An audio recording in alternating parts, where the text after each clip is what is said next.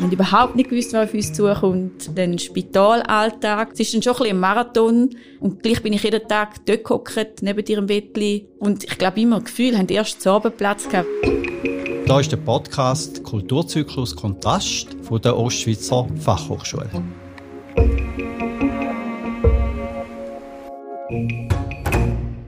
Herzlich willkommen zum Podcast Kulturzyklus. Das mal Gast bei mir, Beat und Evi Metzger. Und ich möchte ganz kurz vorausschicken, warum Devi und Beat bei mir zu Gast sind. Meine Tochter schafft in die Vivala und sie hat dort auf ihrer Wohngruppe äh, Mia betreut. Und es geht ein Stück weit auch um Mia. Und Mia wird der dritte Gast sein hier bei uns im Raum. Sie wird uns begleiten während dem Podcast. Ähm, bevor wir einsteigen, herzlich willkommen, Evi. Herzlich willkommen, Beat. Danke vielmals. Danke, ja. ja, jetzt würde ich einfach mit der Frage einsteigen, wer ist Mia? Mia ist ähm, eine unheimlich fröhliche Person gewesen. Sie hat immer mögen strahlen, egal was ihr so im Weg stand ist im Leben. Sie hat von Anfang an nicht einfach gehabt. Und gleich ist sie von Anfang bis zum Schluss, wo sie uns begleitet hat, bei uns dürfen sein, hat sie mögen strahlen. Ja. Sie ist 2014 auf die Welt gekommen. Mhm. Und in dem Blog, wo du hast, äh, «Mein Leben mit Mia», hast du äh, geschrieben, äh, «Der Sturm fängt an». Oder mhm.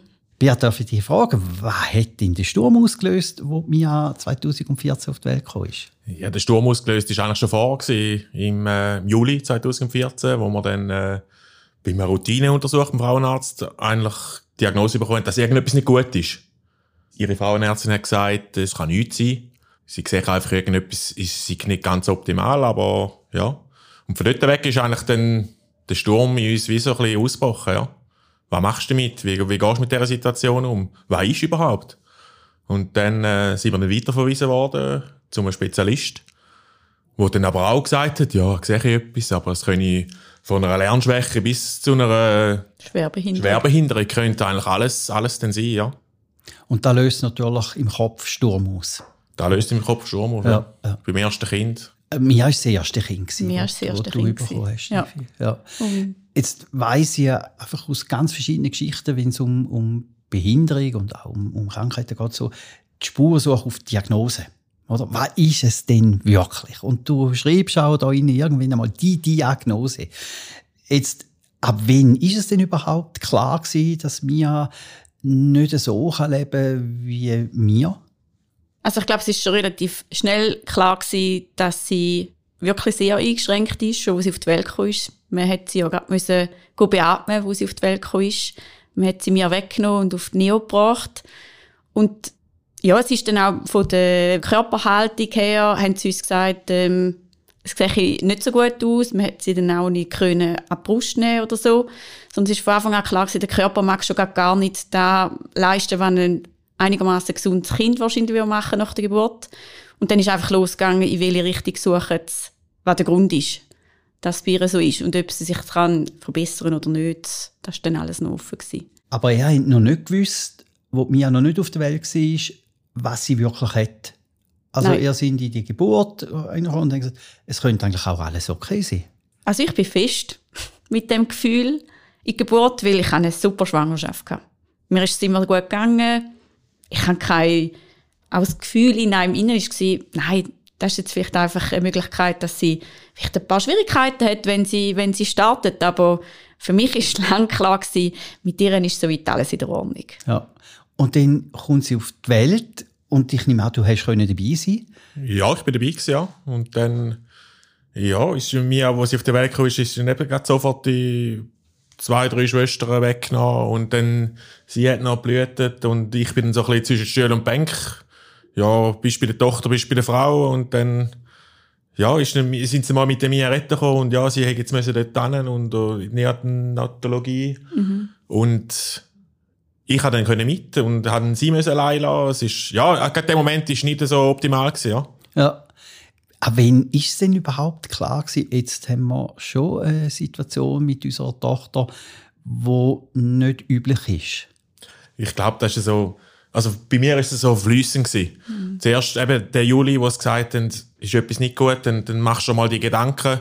Und dann bei der Geburt, wo es dann auch sagt, oder wo du dann siehst, es ist etwas nicht gut, das ist schon mal die nächste Stufe. Und dann nachher, im Nachhinein, wo sie dann herausgefunden haben, was denn genau das Problem ist, ist dann wieder die nächste Stufe. Und sie haben uns dann auch immer Hoffnungen gemacht, von wegen, ja, sie trinkt dann vielleicht schon und ja, sie kann dann vielleicht schon etwas bewegen. Und dann ist äh, Physio noch da gewesen, wo sie probiert haben, eben mit den Ärmeln dann und den Händen etwas zu machen. Und ja, und du bist dann da und denkst, ja, also, ich weiß es nicht, aber ich, ich sehe da nicht so, dass da, dass da etwas geht, oder?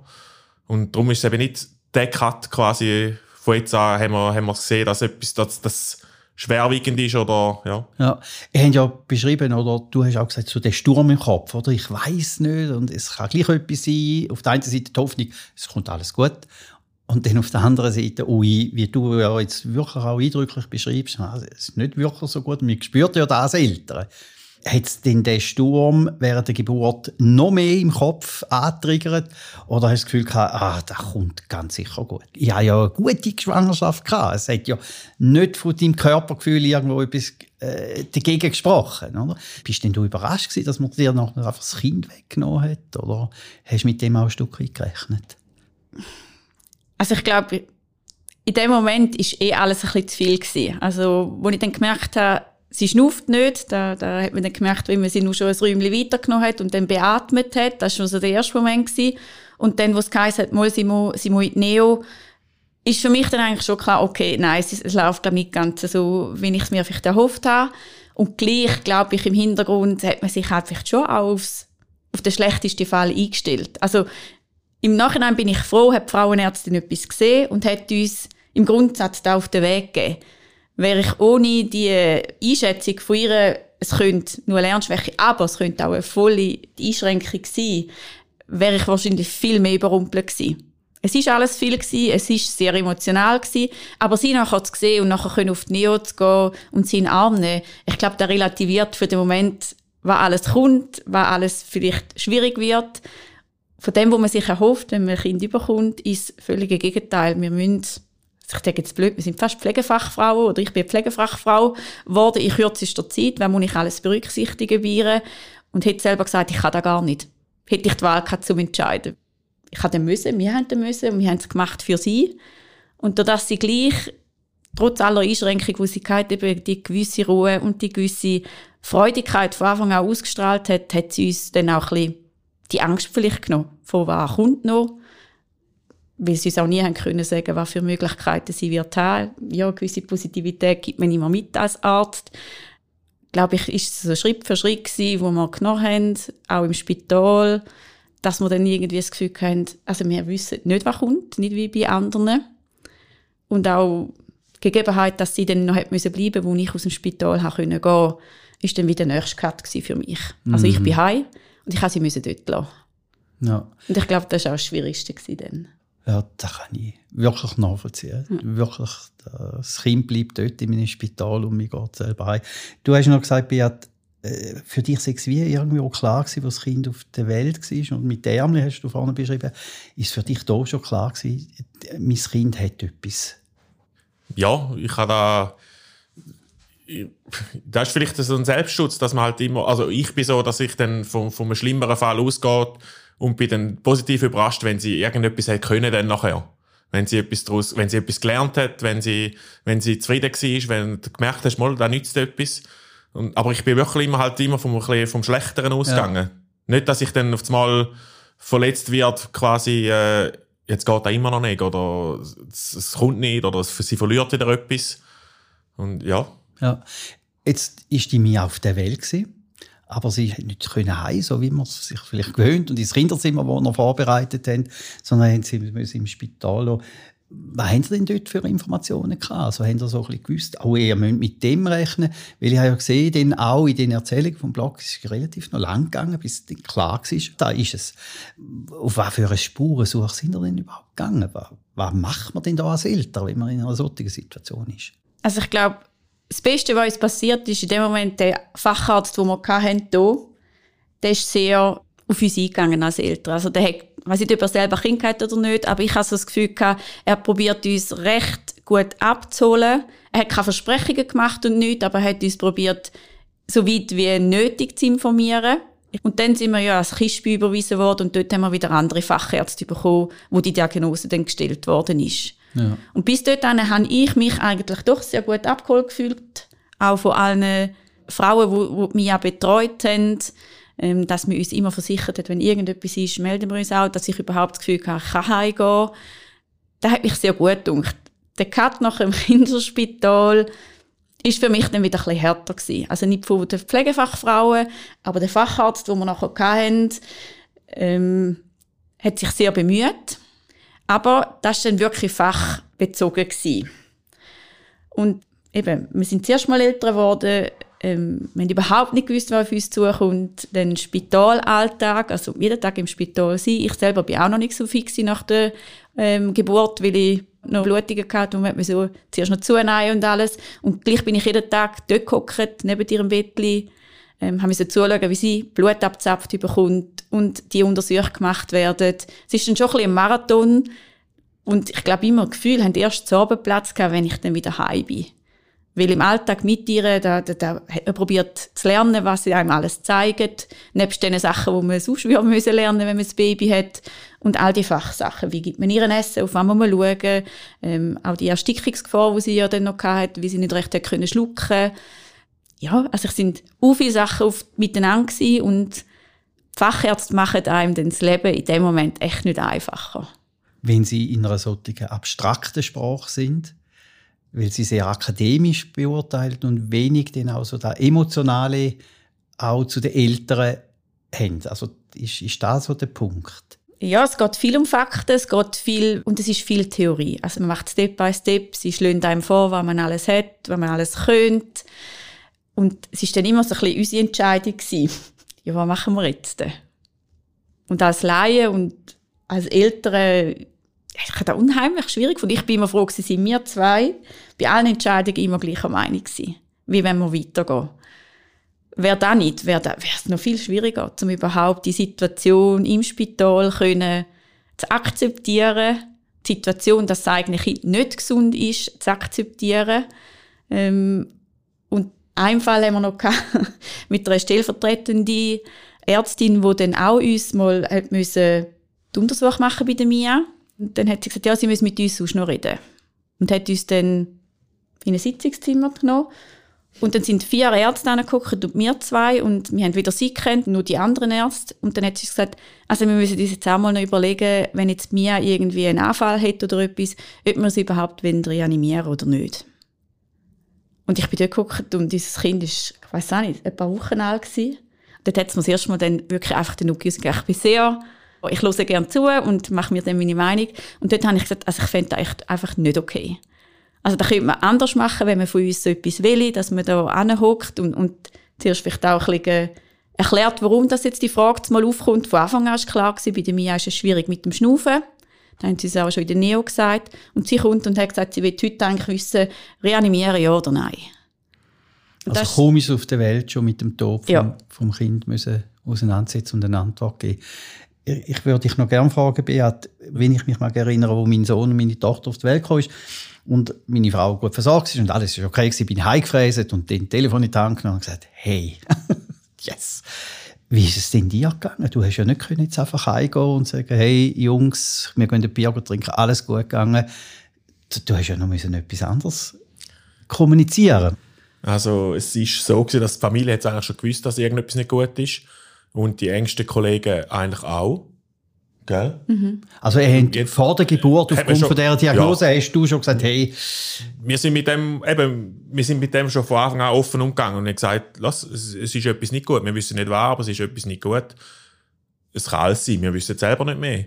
Und wir haben ja bei uns im Dorf ist so, wir sind beide der Turmverein, ist es so, dass eigentlich noch ein Bäumchen gestellt wird vom Turmverein mit einem Tafel dran, oben dran, mit dem Namen und, und das Fest haben wir alles super durchgezogen. Und es hat eigentlich jeder, der an dem Fest gewusst, war, hat gewusst, dass etwas nicht gut ist mit, mit mir, aber wir sind halt, ja, wir sind immer mit dem offen umgegangen und Mia, für uns ist klar Mia lebt und Mia ist da und wie dann Mia dann schlussendlich rauskommt, wer da für eine Persönlichkeit wird, ja, weißt du dann von Anfang auch nicht, aber mit gleich haben wir gedacht, mal, dass es, wir gehen genau so gleich auf das Kind zu. Mhm. Und jetzt ist ja Mia längere Zeit im Spital gewesen, also auch als andere Kinder. Da hat es Untersuchungen gegeben, da hat es Abklärungen gegeben, da hat man auch geschaut, wie sieht jetzt wirklich auch ihre Körperlichkeit, ihre Physik aus. Wann, ist denn, wann hat er denn Diagnosen bekommen? Und vor allem, was natürlich jetzt auch interessiert, was ist denn überhaupt für eine Diagnose und was heisst das? Ähm, also ich kann es nicht mehr ganz genau sagen, so aus dem Kopf. Für mich ist es einfach Gefühl, sind glaube fast eineinhalb bis zwei Monate gewesen, bis ja, wir gewusst haben, gewesen, ja. äh, was ist. Und in dieser Zeit war mir immer im Spital gewesen, und mhm. wir sind immer hin und her pendelt mhm. zwischen dem Kispi und, und daheim. Du mhm. bist auch am Morgen mit dem Zug gegangen und ich bin nach dem Arbeiten bin ich dann auf Zürich und dann sind wir miteinander heimgefahren eigentlich, ja. Mhm. ja. Und so haben wir gleich noch etwas miteinander gehabt, wir sind beide bei mir gewesen, haben aber gleich können da, am Abend daheim miteinander das Ganze wieder verarbeiten und, und darüber reden drüber brüllen, was halt auch war, ja. Und so, ja, mal ist schon eine strenge Zeit gewesen, da, gerade, wo wir pendelt sind. Mhm.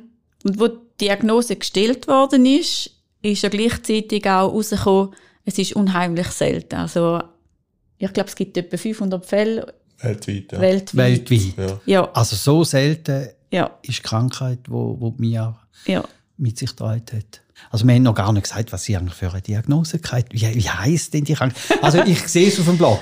Wer, wer mag das? Pyruvat-Dehydrogenosemangel oder irgendwas. Ja, nicht schlecht. Aber ich kann es nicht mehr. Ich kann es nicht mehr aussprechen. Ich müsste es ablesen. Und sie haben uns dann einfach erklärt, dass es darum geht, dass sie wie Kohlenhydrat nicht keine Energie umsetzen. Darum ihren Körper in dem Sinn wie auch Muskeln und alles andere, was es braucht, um überhaupt können essen, trinken, sitzen, geschweige reden, dass sie da wenig selber kann. Und die einzige Lösung ist eine ketogene Diät, wo sie dem ein bisschen könnte unterstützen dass das, was sie hat, bleibt und vielleicht, vielleicht eine Verbesserung möglich ist. Aber mir hat man auch schon, wenn man sie aufgenommen hat, hat man gemerkt, sie hat keine Körperspannung eigentlich von sich aus. Und selbst hören, ich weiß es nicht mehr, aber ich bin dann eben auch nicht so, dass ich mich dann an, der besten Version festhalte, sondern denke, Mittelmaß wird etwa das sein, was vielleicht möglich ist. Ähm, und sich dann auf das einzulassen, was das bedeutet für den Alltag. Also, wo man sie dann auch haben dürfen nehmen, habe ich, glaube in dem Moment noch nicht ganz realisiert, dass die ein 24-Stunden-Job ist. Und zwar Tag und Nacht, wegen dem Verschlucken, wegen dem Schnaufen. Ja. Und mir ist ab dem Moment, wo sie heimgekommen ist, eigentlich täglich abgewechselt haben, wer hat Nachtdienst, wer hat, ich habe den Tag gemacht. Also du und der Beat. Ihr ja. habt wie so ein Team müssen bilden, wo es um, ums Leben von der Mia geht. Ja. ja, es ist darum gegangen, wer schafft wenn im Geschäft, wo dann Mutterschaftsurlaub fertig ist.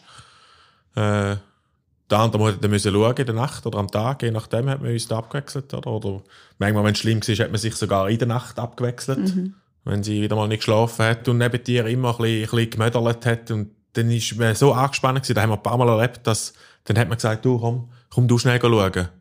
Und dann ist entweder das Evi oder ich dann nebenan gelegen und das, das Kind hat zehn Minuten später geschlafen. Weil es einfach gespürt hat nebendran, meine Mami oder mein Papi ist so angespannt und, und ja, und dann nachher ist jemand gekommen, der entspannt ist und das Kind ist nachher, das ist unheimlich interessant gewesen, um da beobachten und das ist manchmal der Fall gewesen, ja. Also mir ich, ich finde halt einfach kein anderes Wort, aber sie ist schwerstbehindert. Ja, das ist richtig. Ja. Das darf man so sagen. Mhm. Sie hat nicht können sitzen, sie hat nicht können den Kopf lupfen im Liegen. Also ist eigentlich, mit, mit vier ist sie immer noch wie ein Baby gewesen. Sie hat nicht können reden. Sie hat, sie hat mit ihrem, mit ihrem Lachen hat sie uns können sagen, passt sie ihr oder passt sie ihr nicht. Das war eigentlich unsere Kommunikation, die wir mit dem IA hatten. Ja. Jetzt haben wir ja eine unglaublich intensive Zeit gehabt, wo Mia heimgekommen ist jetzt, jetzt ist natürlich auch ihr im Mittelpunkt von dem Gespräch, oder? Und Mia ist jetzt wie noch ein bisschen an einem anderen Ort. Was hat denn da mit euch gemacht? Also das ist ja nicht eine einfache Situation. Das verändert ja eine Beziehung, eine Partnerschaft. Also ich will da nicht irgendwo zu nahe aber wenn ich mir da vorstelle, ist ja nicht einfach Glück auf dieser Seite, wo, wo das Kind ergänzt, sondern äh, da gibt es wie noch andere Fragen. Ja, aber ist das nicht normal, wenn du Kind bekommst, dass halt dein Alltag von 0 auf 100 verändert wird? Mal schon, aber weißt du, wenn ich auch zulasse, äh, und das, das war schon noch eindrücklich, gewesen, ihr habt ja wie mehr, mehr als übers Maß von und ich bin Seelsorger, ich bin äh, Coiffeur, ich bin Arzt, ich bin ja, noch viel mehr, oder? Ihr seid dann wie die Spezialleute da drinnen, oder? Also, ihr müsst lernen, Sachen von Pflege, von Betreuung, von, von Sachen, wo, hat sie Sonden gehabt, oder? Haben ihr den müssen? Also, sie hatte Sonden gehabt, äh, für, fürs Essen. Und beim Essen ist es auch so gewesen, dass sie es wirklich nicht immer bei sich behalten hat. Also man hat sehr viel Zeit müssen investieren, um ihr überhaupt ein bisschen Essen, wo man haben können geben ähm, da hat man über eine halbe Stunde müssen verteilen Weil sonst, wenn man, wenn man ein bisschen pressiert hat oder gewusst hat, eigentlich müssen wir jetzt ein bisschen vorwärts heben, dann hat das liebe Kind dann das halt einfach wieder alles rausgekötzelt. Dann ist der ganze Spass für nichts gewesen. Und bei der ketogenen Diät geht es darum, dass der Zuckerwert und alles stimmt, ähm, dass sie überhaupt von dem profitiert, was wir dann gemacht haben mit dem Essen. Und ich glaube, das Schlimmste war schon so ein bisschen, ähm, der neue Alltag mit ihr als schwerstbehindertes Kind, die Hai ähm, gleichzeitig arbeiten, gleichzeitig, wir haben immer geschaut, dass beide gleich in den Verein können, also wir haben uns abgewechselt und dass wir zwei eigentlich wirklich das Zweite uns so einander eigentlich können vorbei organisieren und dank der Familie. Also da muss ich auch sagen, dank der Familie, wir haben eine super Freundschaftsreise um uns herum. Ähm, dass da irgendwie verhebt hat. Ich weiß heute nicht mehr genau wie. Wenn heute unser Kind, der Junior, wo wir jetzt auch haben, tief, eine Nacht nicht schläft, bin ich am nächsten Tag am Arsch. Und ich weiß nicht, wie wir da vorher viereinhalb Jahre gemacht haben mit der Mia, wo ich, also ich würde schwören, nur die Tage, wo wir nicht im Haus sind und ich sie nicht gehört habe, durchgeschlafen habe. Und sonst nicht mit der Mia. Weil wenn ich sie gehört habe, wenn er dran war, also bin ich verwacht. Und das hätte einfach müssen funktionieren. Ich bin 40 Prozent dann wieder arbeiten. Aber irgendwie ist es einfach gegangen und ich... Du funktionierst einfach. Das ist, das ist dein Auftrag, das ist dein Kind. Da wird, da, wir haben auch nie nachgefragt, müssen wir jetzt das machen? Das für war nie, klar, nein, für uns ist nie ein Thema gewesen, was machen wir da überhaupt? Hm. Nein. Erst dann, wo dann der Eve auf die Welt gekommen ist und, und dann auch mehr verlangt hat, dann haben wir uns mal überlegt, kommen wir am, am Eve denn gerecht? Oder weil wir halt so viel Zeit haben müssen für mich investieren. Und die Eve ist ja, so ein pflegeleichtes Kind gewesen. Das war unser Glück gewesen. Der hat geschlafen, der hat durchgeschlafen, der hat allein gespielt, der hat, ja, der hat einfach Freude gehabt, ist er, ist er da und, und hat gemacht und auch mit Mia. Und, und ja. Mhm dort es einfach gepasst. Und dann irgendwann ist halt gleich, wo er dann zwei war, hat man dann gleich gemerkt, mal, er wollte ein bisschen mehr machen. Und dort sind wir dann nachher eben mit dem Vivala in Kontakt gekommen.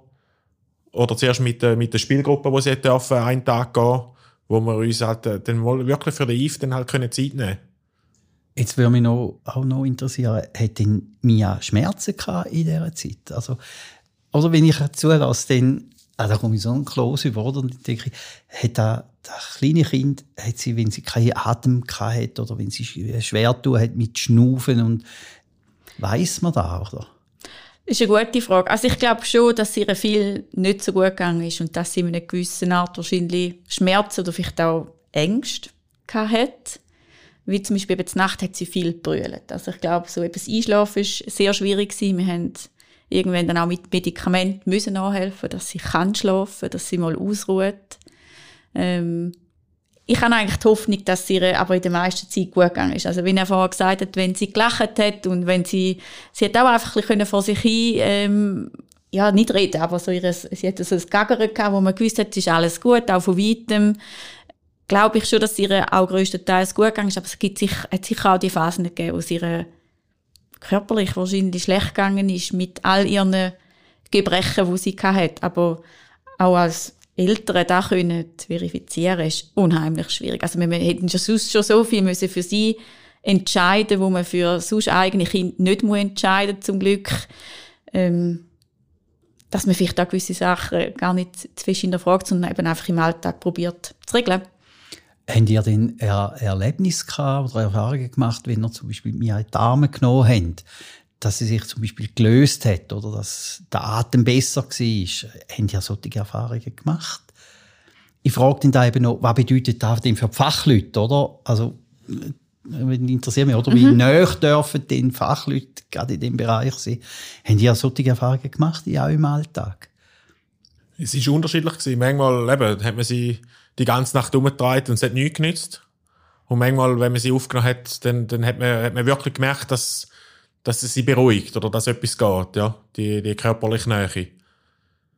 Aber, ja, ob's, ja, mal, es ist, Ich finde es auch noch schwierig zu sagen. Also, es ist auch das Beispiel, wo du gesagt hast, die Nacht, wenn du selber nicht mehr in der Lage bist, um dich abzuholen und sie abzuholen, dann hätte der andere meistens besser können. Ich denke, manchmal hat sie im Alltag, hast es gemerkt, äh, wenn sie wirklich immer rumgeknurzt und brüllt hat, dann hat sie einfach auch raus will. Also, ich glaube schon, dass dann vielleicht zum Teil Signale gewesen sind, so, jetzt bin ich wieder mal dran, äh, nehmt mich raus. Ähm, aber körperlich, wie sie halt wirklich, wie soll ich sagen, nie so mega angespannt war und man da gespürt hätte, dass sie hat können gehen lassen und sie halt grundsätzlich nicht so Spannung hat, ist es eben noch schwierig zu sagen, ob wir den grossen Einfluss haben. Aber ich glaube, sie hat so auf ihre Art schon gefordert, so, jetzt will ich wieder zu dir oder bei dir sein oder ähm, zum vielleicht da auch finden, wo, wo ihr in dem Moment gefehlt hat. Aber ich glaube, es ist uns bis zum Schluss nicht gelungen, zu sagen, ne, da will sie jetzt wirklich oder da bringt er wirklich etwas. Oder Ja. Es ist ein Austesten gewesen, zum Glück auch mit Physio und, und wer man alles im Haus hat.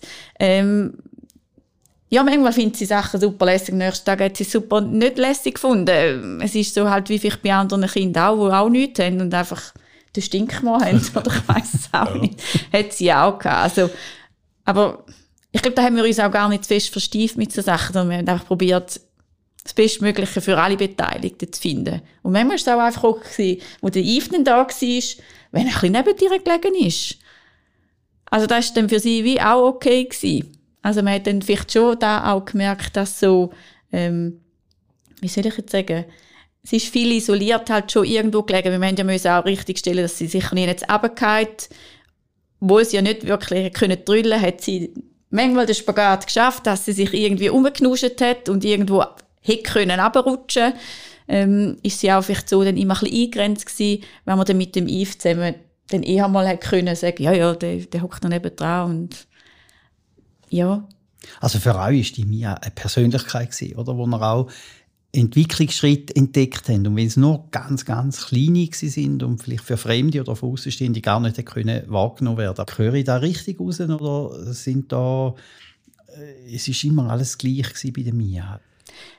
Nein, ich glaube schon, sie hat gewisse Entwicklungsschritte können machen und auch der Teil, wo sie dann wirklich hat dürfen ins Vivala gehen, wo sie ja dann auch über Nacht weg war, ist, ähm, ist für sie und für uns ein unheimlicher Schritt gewesen. Also wo wir dann gemerkt haben, wie sie auch aufblüht, wenn wir nicht dabei sind oder wenn man dann eben auch hat dürfen nachlesen in den Büchern, die geführt werden oder wenn man sie wieder abgeholt hat und auch die Lisa erzählt hat, was, alles gemacht haben mit ihr, was wir ja gar nicht auf die Idee gekommen wären, das Autowäsche oder was weiß ich, ähm, wo man dann auch gemerkt hat, mal, sie kann auch da völlig in dem können aufblühen. Also das ist für uns, ich habe das super schön gefunden und für mich ist es eine richtige Entlastung gewesen, zu merken, ähm, sie kann sich auch bei anderen wohlfühlen, sie kann auch bei anderen die Freude auch teilen, dass die von außen merken, mal, es geht ihr, glaube gut, nebst allem anderen, wo man noch mal schauen ja. Man sagt ja, wenn Kinder auf die Welt kommen, ist das für Familie sowohl ein trennender Moment wie auch ein verbindender Moment. Es trennt vielleicht von Kollegen und Kollegen, die kein Kind haben. Oder? Der, was sollen wir jetzt mit Kindern? Und ihr geht immer um das Kind und jetzt redet jetzt über Pampers und über Hygiene und weiß Gott, Hygienellen und so. Das interessiert uns nicht. Aber es verbindet mit anderen, die auch Kinder im gleichen Alter haben. Wie ist es denn bei der Mia gewesen? Also, es war ja auch das erste Kind. Gewesen. Ist das ein rein trennender Moment gewesen? Oder hat es auch Verbindungen gegeben, wo man vielleicht gar nicht denkt, dass es da gibt? Es ist schon so, dass, äh, eben, wie wir halt schon relativ offen mit, äh, mit dem Erbrechen von der Mia umgegangen sind, im Dorf jetzt bei uns, sind wir, wir sind viel mit der Mia äh, spazieren und dann hat man wieder Leute getroffen, die haben in den Wagen hineingeschaut, die haben Mia kennt oder dann ist mal ein Dorffest, wo sie auch dabei war. Und dann haben sie die, die, gerade von unserem Verein, dann haben sie sie rausgenommen und umgetragen. Also wie ein normales Kind. Und ich glaube nicht, dass wir da einen grossen Unterschied gemacht haben, von wegen, von wegen Kind, oder? Wie, wie es jetzt, wie es halt mir ein spezieller Fall war, ja. Also, er hat nie eine Ausgrenzung erfahren, durch das, dass Mia jetzt die Krankheit hat. Ui, nein, zum Glück nicht. Und ich denke vielleicht auch wegen dem Blog, wo ich von Anfang an angefangen habe zu schreiben. Weil ich auch gesagt habe, es ist zugänglich für jedermann, der es interessiert. ähm, weil ich dann auch die Geschichte nicht immer haben müssen erzählen und eigentlich im Dorf wirklich jeder gewusst hat, äh, um was es geht, auf was dass man ein bisschen achten so. Ähm, und die, die haben wollen, sind auf sie zugegangen. Und ich habe das unheimlich geschätzt. Also auch Freundinnen von uns, die sie über Nacht genommen haben, dass wir mal durchschlafen können. Glaube ich, dass bei uns da eigentlich viel verbindender war, weil man das vielleicht kennt. Also ich habe in dieser Zeit auch viel anders gelesen und ich bin eigentlich manchmal echt schockiert was andere durchmachen müssen. Äh, dass man mal allein ist, dass niemand mehr will oder dass vielleicht sogar ein Götti sagt, sorry, ich bin nicht mehr Götti, weil das Kind behindert ist. Und ich habe wie so das Gefühl, man sagt, man braucht das Dorf zum Erziehen. Bei uns ist das Dorf wirklich da gewesen. Äh, auch wenn wir mal einen Anlass vom Verein, hat es wirklich immer wieder irgendjemand gegeben, ja, soll ich schnell den Mia schauen? Also dann sagen wir doch noch, was das für ein Dorf ist. also wenn wir da schon, ja, jetzt ja. zügle noch alle dort ja. Alle, die irgendwo Kinder haben, die sagen, wir brauchen irgendwo. Wo, wo hat denn dürfen wir aufwachsen? In Eschenz, am schönen Untersee, ja. ja. Haben wir ja. eigentlich das Glück wirklich gehabt, dass auch durch die Vereine die Offenheit da war gegenüber ihr. Und wir so auch sieben Anlässe mitgenommen haben der Trubel hat sie bis zu einem gewissen Grad auch vertreibt. Ich glaube, sie hat es auch lässig gefunden. Irgendwann ist dann einfach fertig und dann haben wir dann halt müssen gehen.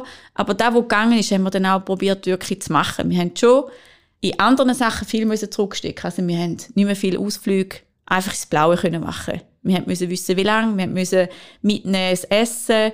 Ähm, wir mussten überlegen, wie lange kann sie liegen, sitzen, wenn wir Auto fahren, weil im Auto ist einmal so das Thema dass sie sich verschlucken kann. Ähm, und da ist unser Alltag sehr routiniert Aber im Dorf und die Hai ist dafür vielleicht umso präsenter gewesen oder auch dann möglich gewesen. Dank allem rundum, ja. Und jetzt hast du vorhin erzählt, so eine kurze Sequenz, Vivala. Mhm. Also Vivala ist eine Sonderschule mit einem Erwachsenenbereich in Weinfelden, wo spezielle Angebote äh, bietet, auch für Kinder wie, wie Mia. Und du hast wieder gesagt, Lisa, das ist Gruppenleiterin von dieser Gruppe, wo, wo mir dann nachher auch hätte können sein Was hat das für euch bedeutet, dass auch als Kind in so eine Spezialinstitution gehen und du hast noch gesagt, auch über Nacht, oder? Das ist dann nicht mehr da gewesen. Äh, erstens, warum ist das passiert? Was, ist die Motivation gewesen, diesen Schritt zu machen? Und, und was hat das bei euch ausgelöst? Also ich glaube, der Start war ein dass es ein neues Angebot hat, dass man einmal im Monat, glaube oder halt zwei einmal, einmal, im Monat. Einmal im Monat hat im Vivala äh, können Kind ein Wochenende abgeben. Das ist über die Spielgruppe, wo sie war, äh, hat man uns da gesagt, dass die Möglichkeit besteht. Und das ist zwar eine andere Institution, die das angeboten hat, aber im Vivala hat man dürfen die Räumlichkeiten nutzen. Und da haben wir dann, ich glaube, ein halbes Jahr etwa, haben wir das genutzt, wenn es gegangen ist, um die Auszeit für uns zu bekommen. Und irgendwann ist dann das Thema aufgekommen, sie ist eigentlich noch ein bisschen zu jung für das Vivala, aber man würde es vielleicht allem für sich mal können prüfen ob es gleich schon möglich wäre, dass sie könnte im Vivala gewisse Tage den Kind besuchen und auch eine Nacht. Zwei. Also zwei. am Anfang zuerst eine und nachher zwei. Ja, genau. Könnte dort bleiben. Und ja, der Moment, um dann zu überlegen, gehst sie weg oder gehst sie nicht weg, der ist schon nicht so einfach. Einerseits, wie man das Gefühl hat, man schiebt sie ab, muss ich ganz ehrlich sein. Und andererseits haben wir gleich auch müssen sagen, vielleicht ist es auch etwas, wo sie profitiert. Weil halt die Leute ganz anders mit ihr sind und umgehen, äh, sie fördern. Und dann haben wir eigentlich, glaube gleich, relativ gleich haben wir gesagt, mal, wir, wir klären mal ab, ob es möglich ist. Und haben dann auch vom Vivala wirklich, also, das war super gewesen. Von Anfang an, ähm, hat man uns gezeigt, wie das da stattfinden was für Möglichkeiten bestehen. Und das einzige Abschreckende, was dann war, wo man dann gesagt hat, mal, wir würden sie gerne geben, äh, ist halt auch die Situation, dass sie eben wegen Versticken. Und dann ist ähm, Katja, die zuständig war, um ähm, auch klären wegen der Nacht, hat dann gesagt, ja, wir müssen wissen, dass wir Mia animieren würde. Wenn der Fall eintritt, dass sie keine Luft mehr bekommen. Also dann würden wir Arzt kommen Genau, Reanimation. das ganze Prozedere, das ist standardisiert, oder? Und wir haben uns dann da überlegt und haben dann ihr gesagt, eigentlich wollen wir da nicht. Das steht ja auch im Blog, oder? Es steht ja. irgendwo Reha, nein, oder? Ja. Wo ihr ganz klar gesagt habt, das wollen wir nicht. Aber da ist in der Organisation wie Vala wie eine Grundrahmung, wo sie sagen, und da machen wir. Ja. Und da hat gebrochen zu eurer ganz persönlichen Haltung dem mir gegenüber. Ja, wir haben dann ein halbes Jahr vorher haben wir durch einen, durch einen Kontakt, den wir im, im Kinderspital hatten, von einer die Frau hat auch zwei Mädchen, zwei äh, Zwillinge, ja, mhm. und ein, eine Mädchen ist auch schwer behindert. Und mit der sind wir ein bisschen ins Gespräch und sie hat dann gesagt, ja, kennen ihr die Frau Bergstresser? Die führt Palliativcare für Kinder in Zürich. Und dann haben wir dann mit dieser Frau mal abgemacht und, und die ist uns wirklich total sympathisch, gerade schon. Es hat einfach Pass mit ihr und mit ihr haben wir dann eben das abgemacht, wenn wir mit dem ihr, wenn so ein Fall halt eintritt, ja.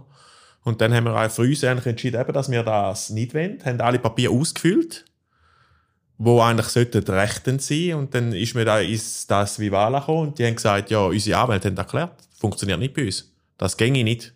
In jedem Fall, es wird ein Notarzt geholt, die Mia werde reanimiert. Dann haben wir gesagt, ja nein. Und dann haben wir da der, der Frau Bergstresser gesagt und die hat gesagt, ja nein, das könnte nicht sein. Und sie setzt sich in der Schweiz total für Palliative Care für Kinder. Das ist ein riesen Tabuthema scheinbar.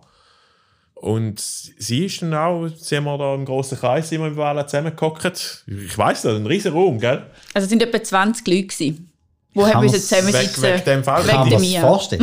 und ich habe gedacht, ich kann ja nicht sein, dass wir die Ersten sind, wo, wo so, wenn, wenn man dort war im Wala und die, alle die Kinder gesehen hat und die Erwachsenen gesehen hat, habe ich gedacht, das kann ja nicht sein, dass wir die Ersten sind, wo, wo so ein Thema jetzt da behandelt. Und dann, ja, jetzt die Frau Bergstresser ist dann für uns eintreten und am Schluss hat es dann gleich geklappt, ja. Also das heisst, wir hätten dürfen auch sterben in den ja. Wellen. Jetzt, ich bin ja auch selber Geschäftsleiter von einer Institution und ich, weiß, was das natürlich heißt, oder wenn natürlich noch ein Kind in einer Organisation stirbt, was heißt denn da auch für die Organisation? Mhm. Wie sieht denn die Trauerarbeit aus? Jetzt haben wir ja gesagt, oh, wie war alles super gut, oder? Und jetzt ist nur der Punkt.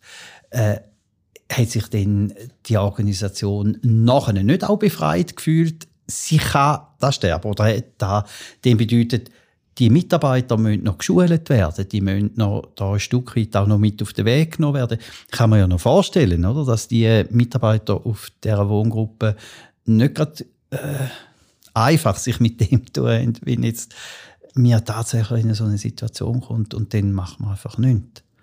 Also das ähm, hat man uns dann auch gesagt, dass das halt schwierig ist, eben weil der Grundsatz ein anderer ist.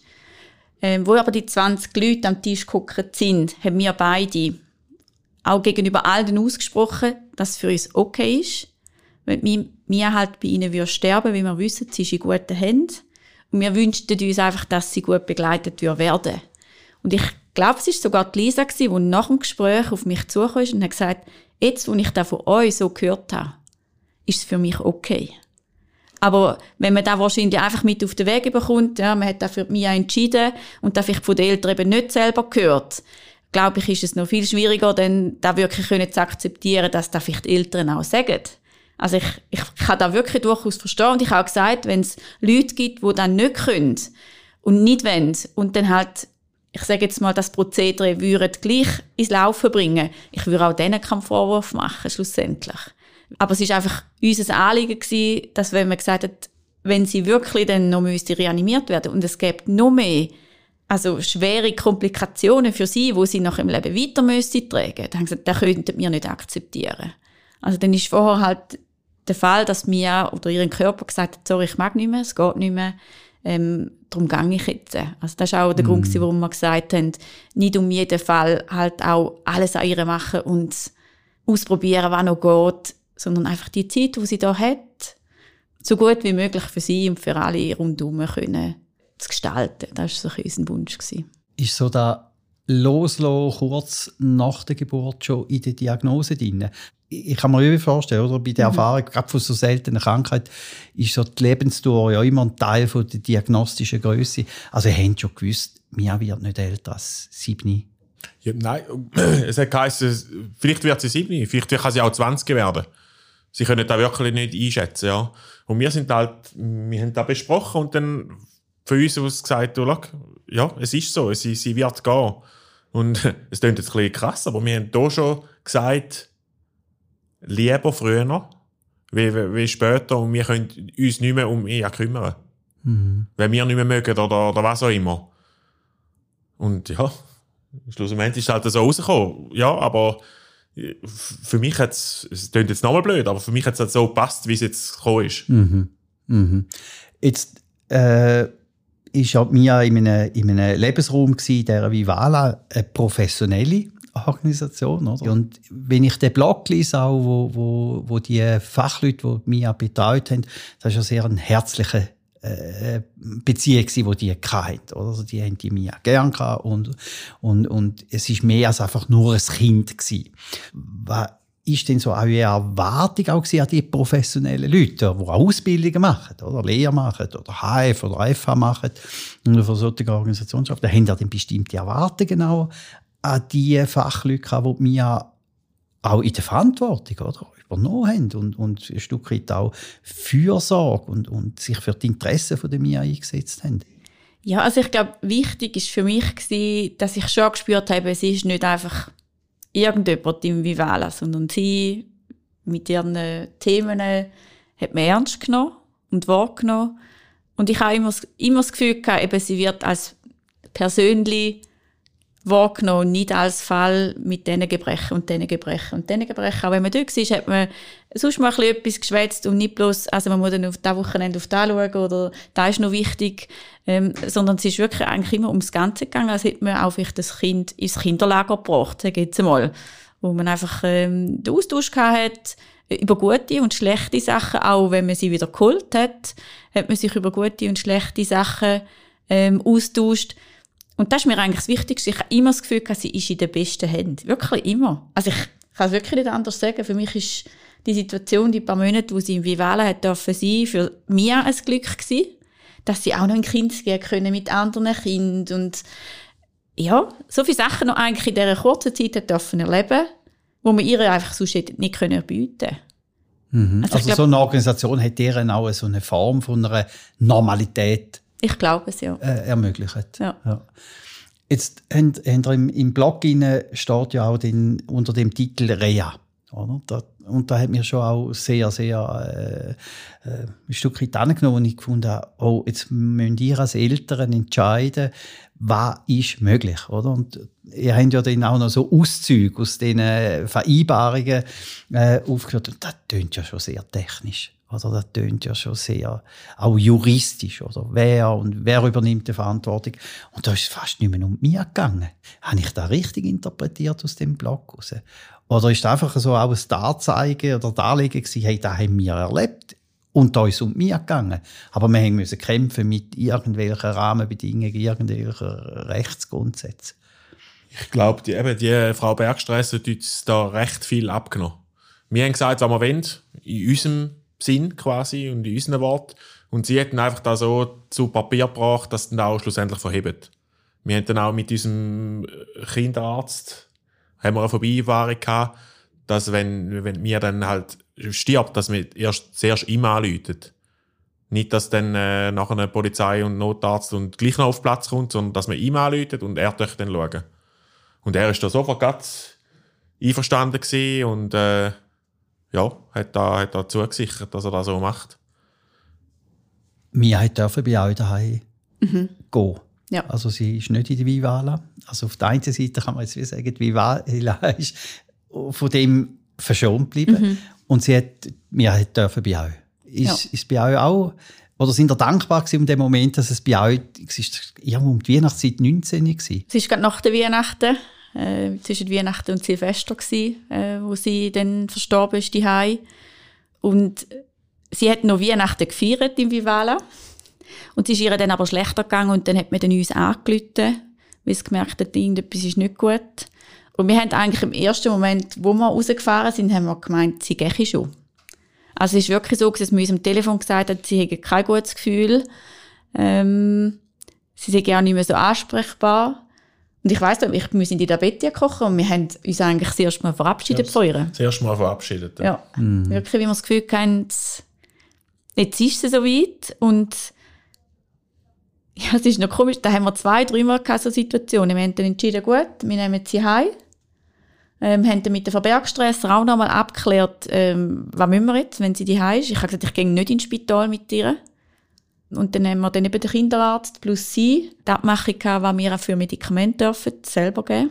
Was ja auch nicht unbedingt so äh, einfach ist, dass sie keine Schmerzen hat. Wir haben vereinbart, sie darf einfach keine Schmerzen haben die Dann hat man uns instruiert und, und dann, ich glaube, das ist irgendwie vom 20. an. Ich habe gemeint, am 18. Dezember haben wir sie geholt im Vivala. Oder am 18. Ja. schon, ja. Also nach der Weihnachtsfeier nach der, der Weihnachtsfeier, genau. Ja, genau. Ja. Am 18. heimgenommen und eben verstorben ist sie dann am 27. Ja. Also hat sich die Weihnachtszeit bei auch verbringen Ja, wir haben schon das Gefühl gehabt, ja. Wir haben dann wie so eine Verabschiedungsrunde noch können machen als Gotti, Götti, Kollegen, die sie gehütet haben, Kolleginnen, die sie gehütet haben, die ganze Familie von, von, von mir und von ihr wo noch alle vorbeigekommen sind und alle noch mir können Tschüss sagen. Und dann ja, ich habe schon das Gefühl, dass da wie dann halt noch ein, ein Loslagen ist für sie dann schlussendlich, ja. Mhm. Aber es war lange Zeit. Gewesen. Ja. Wir haben uns fünf, sechs Mal gedacht, so, jetzt ist fertig. Und ist immer noch da. Und auf einmal, da im Vivala, anderthalb Stunden neben dem Mädchen gelegen und auf einmal lachen sie uns an. Dann denke ich mir, ja, also, was so weit? ja, gut. Es geht weiter. Ja, es geht weiter. ja. ja ja, wir haben die Welt nicht mehr verstanden. Ja. Und dann hat man, ja, hat man sie heimgenommen und die Heim ist weitergegangen. Eben. Noch ein paar Mal so, wo man dann gedacht jetzt, da war der letzte Atemzug gewesen. Und auf einmal ist einfach wieder gelaufen. Ja. Und am 27.12., gell, habe ich richtig jetzt verstanden, hat sie gesagt, und jetzt ist es da gewesen. Ja. Ähm, der Beat hat noch Nachtschicht gehabt hier, und ist dann irgendwann am Morgen früh, bist glaube ich, ins Bett gekommen, oder? Um 6 bin ich, glaube zu dir Ja, und dann, dann, und dann habe ich das gut, kann ich stehen auf, gehe zu ihr rüber und hat dann wirklich schon das Gefühl, hm, ja, weiß auch nicht. Und habe sie dann zu mir genommen und ich glaube, eine halbe Stunde bin ich so da geguckt und dann habe ich aber, ist sie wirklich in der Zeit, wo sie bei mir am Arm gelegen ist, habe ich gemerkt, dass sie so ganz fein und immer wieder mal so ein bisschen festgeschnauft hat. Und irgendwann habe ich gesagt, es ist okay, du darfst echt gehen, es ist, es ist voll okay. Wir haben jetzt ja, alle Tschüss gesagt und du darfst loslassen. Und dann habe ich wirklich, also, es klingt brutal, aber ich habe dann gespürt, wie sie geht in dem Moment. Und es war für mich okay. Gewesen. Es war wirklich okay. Gewesen. Ich habe sie wie schon nicht können heben, wo sie auf die Welt kam. Aber, aber ich habe sie dürfen ja. heben, wo sie gegangen ja. ist. Und das ist für mich so, ja, es, es klingt krass, aber es hat gut getan, es hat unheimlich gut getan, dass ich bei dem letzten Moment dabei sein durfte. Ja. Auch wenn es so traurig war und ja. Aber es hat mir schlussendlich auch viel gebracht, auch wenn die Zeit, die paar Tage, die haben wirklich unheimlich anstrengend Serien sind. Ich habe sogar der Ärztin mal angeschaut und gesagt, es kann nicht sein, dass wir unserem Kind so zuschauen und das Gefühl haben, es geht eigentlich gar nicht mehr und wir können ihr nicht, nicht noch irgendwie unterstützen und sagen, ja, wir müssen es nicht in die Länge ziehen, aber das ist scheinbar einfach auch nicht möglich. So wie es schlussendlich war, glaube ich, ist es für uns okay. Also wir können Tschüss sagen und sie hätte heim dürfen gehen und ja, wir haben auch den Einfall eingebunden in die Situationen. Wir haben von Anfang an, er war zwei gewesen, aber gleich probiert zu erklären, was passiert und für ihn ist Sterben auch nicht so ein schwieriges Thema. Er hat jetzt auch ganz große verloren vor einem halben Jahr. Und für ihn ist, sie sind im Himmel und, und da gehört zu und, und für mich irgendwo auch ein Mehrwert, dass er da relativ früh gelernt hat, auch wenn es brutal ist. Und gleich ist es halt einfach ein Teil von unserem Leben. Ähm. Ihr würdet die Zeit mit Mia nie vermissen wollen? Nein. Also mit allen Geschichten vom Sturm, vom ersten Sturm, oder, wo irgendetwas, wir wissen nicht genau was, bis jetzt der Schluss, oder, wo, wo wir sie noch haben können. Ihr würdet nie wollen auf das verzichten Nein, das gehört zu unserem Leben mhm. und das wird so bleiben. Ja. Und, äh, ich sage ich sag mal zum Glück, vergiss die ganz schlimmen Situationen und die ganz strengen Momente vergiss du eher. Du, du behaltest die schönen Sachen, behaltest viel mehr in Erinnerung. Kommen die noch wieder mal führen, wo wir darüber lachen können. Ja, wie, wie das ganze Schicksal, das es auch noch mitgebracht mhm. hat. Mhm. Wenn ihr euch jetzt so zurückerinnert, das sind ja unglaubliche Geschichten. Also ich habe mir dann aufgeschrieben, Spitalaufenthalt, Ärzte, Abklärung, Das kann man vorstellen. Es ist auch sehr zehrend. Was hat euch so gehebt, jetzt über die ganze Zeit, dass er auch jetzt können in dem Moment, jetzt im 2023 auch so äh, können das auch, auch ein Stück weit transparent machen oder zugänglich machen? Also ich glaube sicher, dass wir einen Anker haben, dass wir immer haben können darüber reden über den Tod, über die Situation und zwar offen und ehrlich und nicht, ähm, wie soll ich sagen, ich mir hatte ja schon überlegen, kann ich jetzt ihm sagen, also wenn Mia geht, dann ist das für mich okay. Oder wenn die Ärzte sagen, wir müssen noch da und da ausprobieren, vielleicht nützt es etwas, kann ich sagen, das will ich nicht für meine Tochter. Dass wir eigentlich den Austausch immer hatten und, und auch ja, kein Tabu gegeben hat, um darüber zu reden. Ja, wir haben auch immer die gleiche Meinung gehabt. Also manchmal haben wir nicht darüber reden und wir haben beides gleich gesagt. Ja. Und also haben auch nicht müssen fetzen, das machen wir jetzt Nein, und das probieren wir jetzt auch noch. Und jetzt gehen wir noch zu dem Therapeut und wir fliegen ja. noch zu der Delfin-Therapie. Mhm, genau. und, und, und. Nicht einmal. Nicht ja. Müssen ja. Und da macht es halt so viel einfacher, wenn, wenn die Probleme dann nicht auch noch, nicht auch noch hast. Ja. Ja. Ja. Und dann hat wirklich das ganze Umfeld, das wir kennt. Erstens, dass wir in der Schweiz sind. Ich meine, wir haben von der Unterstützung her finanziell, also in anderen Ländern, da könntest du das gar nicht machen. Vergiss das. Ja. Ja. Und, und eben unser Umfeld, unser Verein, wo uns, wo uns, dann bist du ins Training gekommen.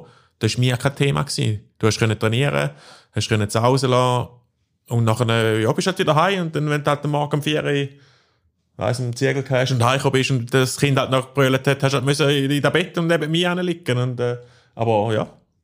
Ja.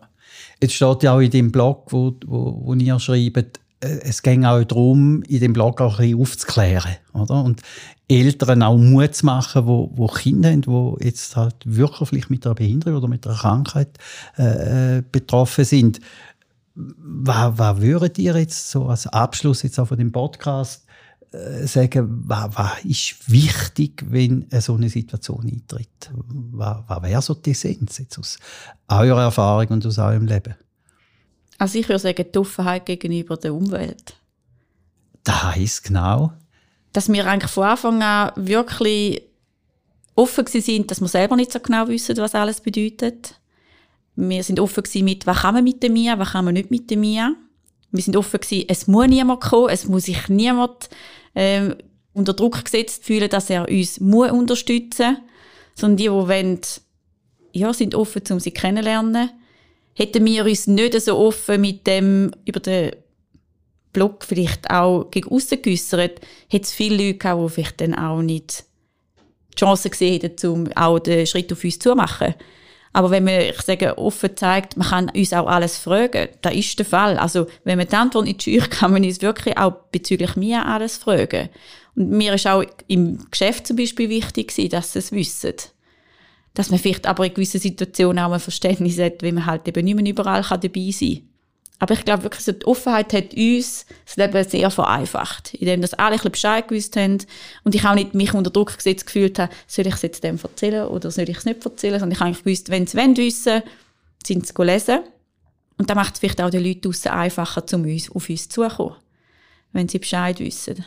Also wir werden deinen Blog, wenn es richtig, äh, wenn es für euch gut ist, auch in die Show Notes mhm. hinterlegen. Also den mhm. könnt ihr anschauen. Das ist ein ganz toller Blog, oder? Es ist sehr, sehr auch auf den Punkt gebracht. Also die Text und die paar Bilder drin, da merkt man einfach, Mia ist wirklich eine Persönlichkeit. Oder? Also man sieht es wirklich an. Also es ist wirklich jemand, wo, wo auch, auch einem abholt mit ihrer Persönlichkeit.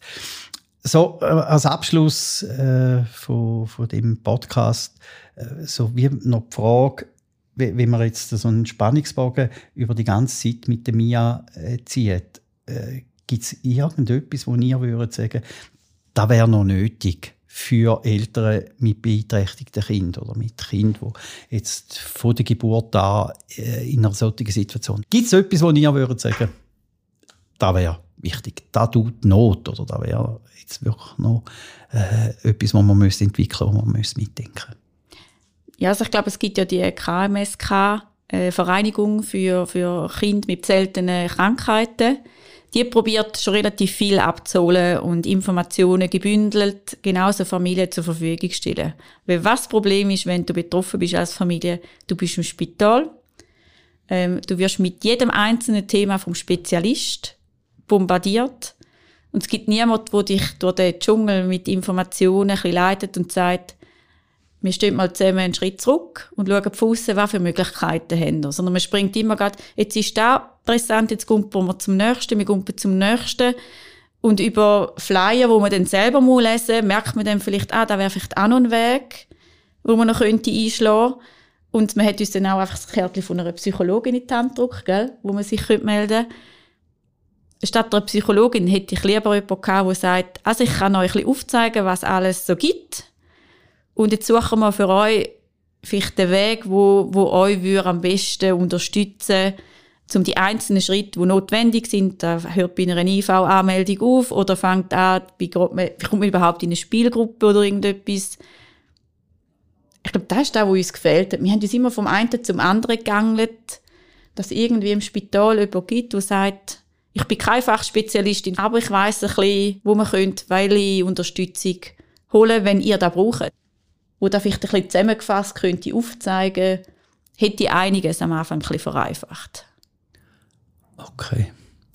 Ich habe im Unterricht äh, diskutieren wir oftmals mit Studierenden, wie viel Nähe ist erlaubt, wie viel Nähe ist legitim. Also, weil sie sagen, ich habe ja einen professionellen Auftrag, ich bin angestellt, jetzt zum Beispiel von der Vivala, und Mia ist ja nicht ein Mensch, der in einer unmittelbaren privaten Situation bei mir ist. Und wenn ich aber die Fotos anschaue, die, die Betreuerinnen und Betreuer haben sie ja wirklich auch in einer unglaublichen Körperlichkeit und für sie ist das einfach, das gehört dazu. Das ist ein Teil der Betreuung.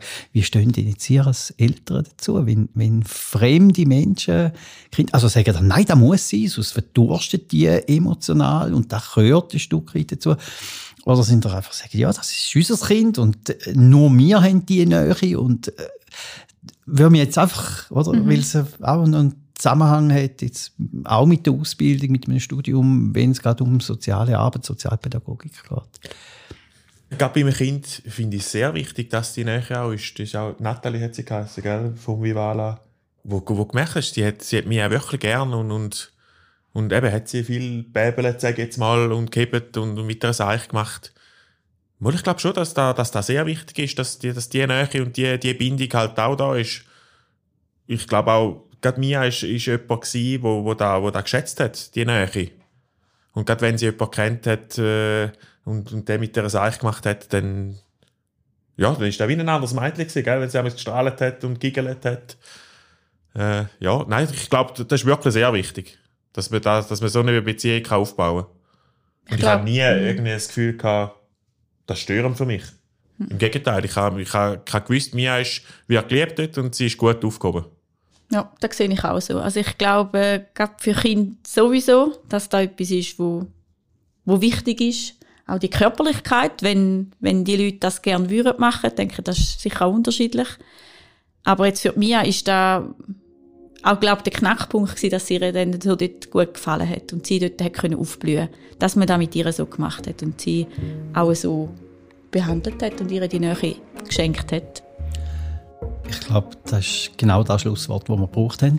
Wir haben uns unglaublich auch tolle Momente geschenkt. Also auch, ich habe ja gesagt, Mia ist da während der ganzen Zeit. Evi, Beat, danke vielmals, dass ihr da sind, dass ihr uns auch Mia vorgestellt habt, dass ihr auch den Weg mit der Mia uns äh, können so auch greifbar machen ich wünsche euch mit dem Yves alles Gute. das ist eine spannende Geschichte. Und vielleicht sehen wir uns irgendwann mal in der Vivala am Tag der offenen Tür oder wenn es irgendetwas dort eröffnet. Danke vielmals, dass ihr da sind. Danke, Danke auch. Wenn ihr irgendwo Ideen habt, wenn ihr Rückmeldungen habt auf den Podcast, dann könnt ihr uns gerne schreiben auf äh, kulturzyklus.ost.ch. Danke vielmals, dass ihr da sind.